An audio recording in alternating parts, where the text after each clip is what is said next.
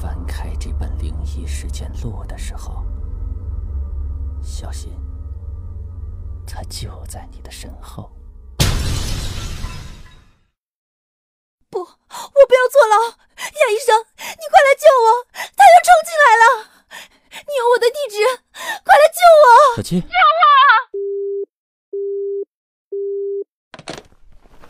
亚医生翻出小七留在病历里的地址，他披起外套，一路上风驰电掣，不到十五分钟，就赶到了位于东京边缘的单身公寓区。眼前。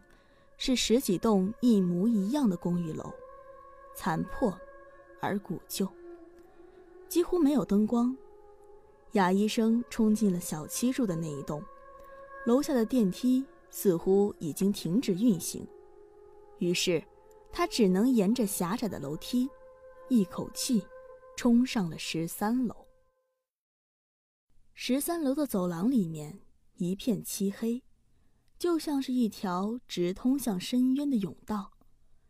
雅医生手机发出的微光只能照亮不到三步的范围。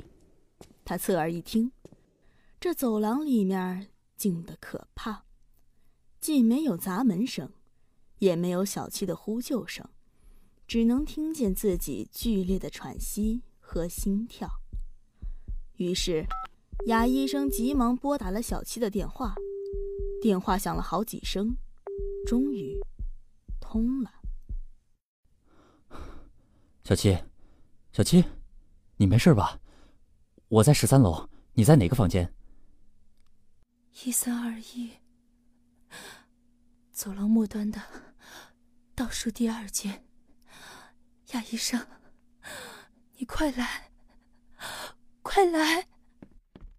小七，这一层。这一层根本就没有幺三二幺房间呀，你，你是不是搞错了？怎么可能？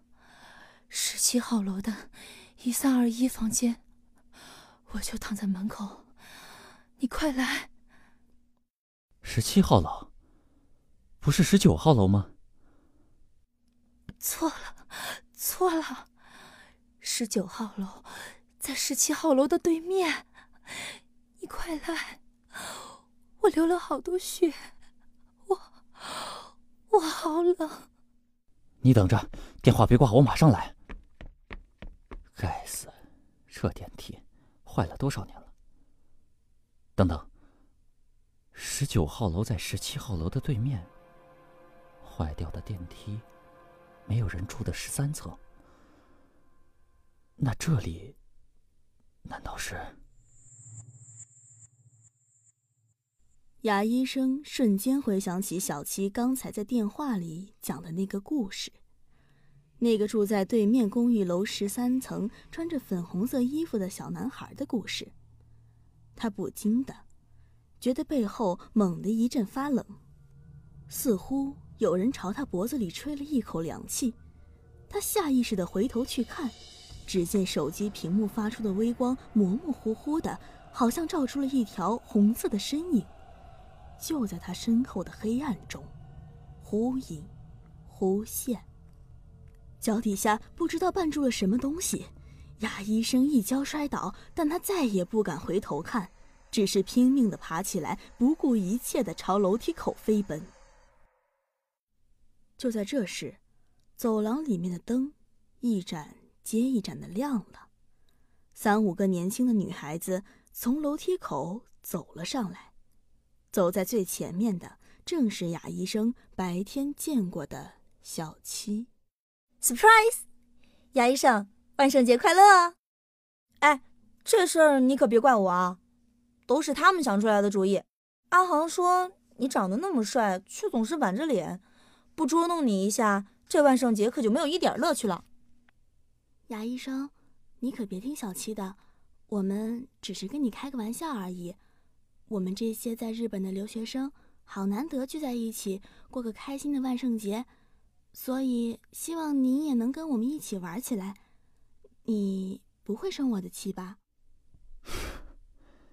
你们这玩的也太大了吧！谁让雅医生总是那么严肃？我以前在你的诊所里打工了半年多，就没见你笑过几次。好了好了，先下楼吧。我跟你们说，我以前真的就住在对面的十七号楼里。这十九号楼十三层的凶杀案，可不是我编出来的，完完全全是真人真事儿。什么？小七，那是真的呀？真的有一个爱穿粉红色衣服的小男孩被人掐死在这儿，而且后来尸体还被埋进了水泥墙里面。阿航的话音还没落，楼梯间里的电闸突然“啪”的一声断开了，可怕的黑暗瞬间吞没了整栋公寓楼。这时，从十三层走廊的另一端忽然传来了一阵清晰的开门声。在雅医生身后，那部早就损坏了的电梯，不知什么时候，竟又运转了起来，并且它已经停在了第十三层，两扇锈迹斑斑的铁门，正缓缓的左右划开。